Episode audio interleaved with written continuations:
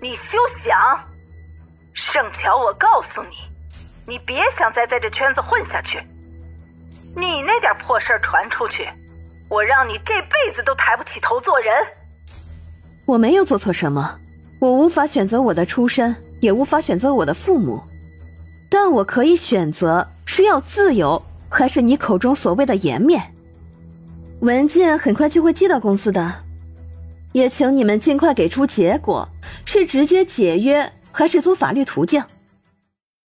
直接解约那当然是最好的，但是乔宇也告诉过他，公司不可能直接同意解约的，一旦同意，就等于是承认他们以非正常的手段胁迫他签订了霸王合约，这对公司的形象来说绝对是致命的打击，所以他们一定会接受诉讼，最后以法律裁决。这个过程最快也要三个月，到时候热度已降，不管最终结果如何，都比在这风口浪尖上处理要好得多。何况盛乔给他们来了这么一下，他们岂能让他讨了好去？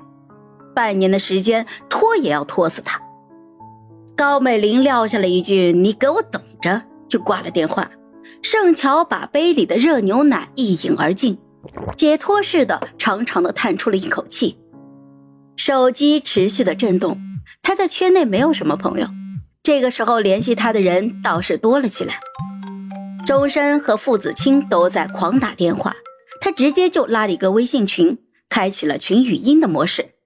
一接通就听见钟声哭丧似的吼叫：“哎呀，这天杀的星耀啊，居然这么压榨我乔乔啊！这是人干的事儿吗？啊！”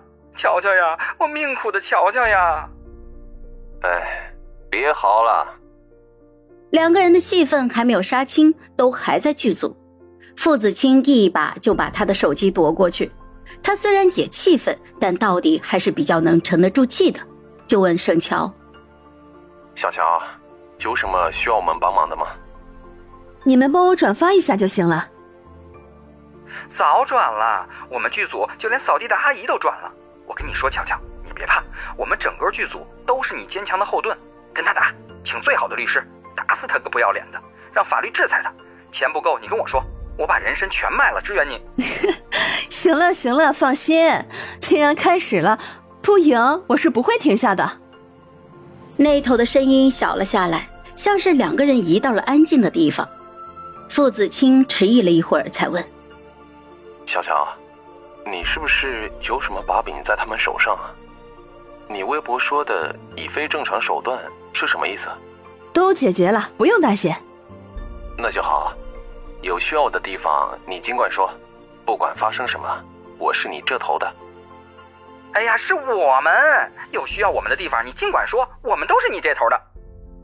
盛乔心头一热，挂了语音电话之后，他又在剧组群里面简单的安抚了大家两句。其他人的电话信息都一律没有回，正打开电脑在后援会的群里组织九人开始战斗，手机又震了起来，来电显示的是我的宝贝，盛乔手一抖，哟，不敢接呀。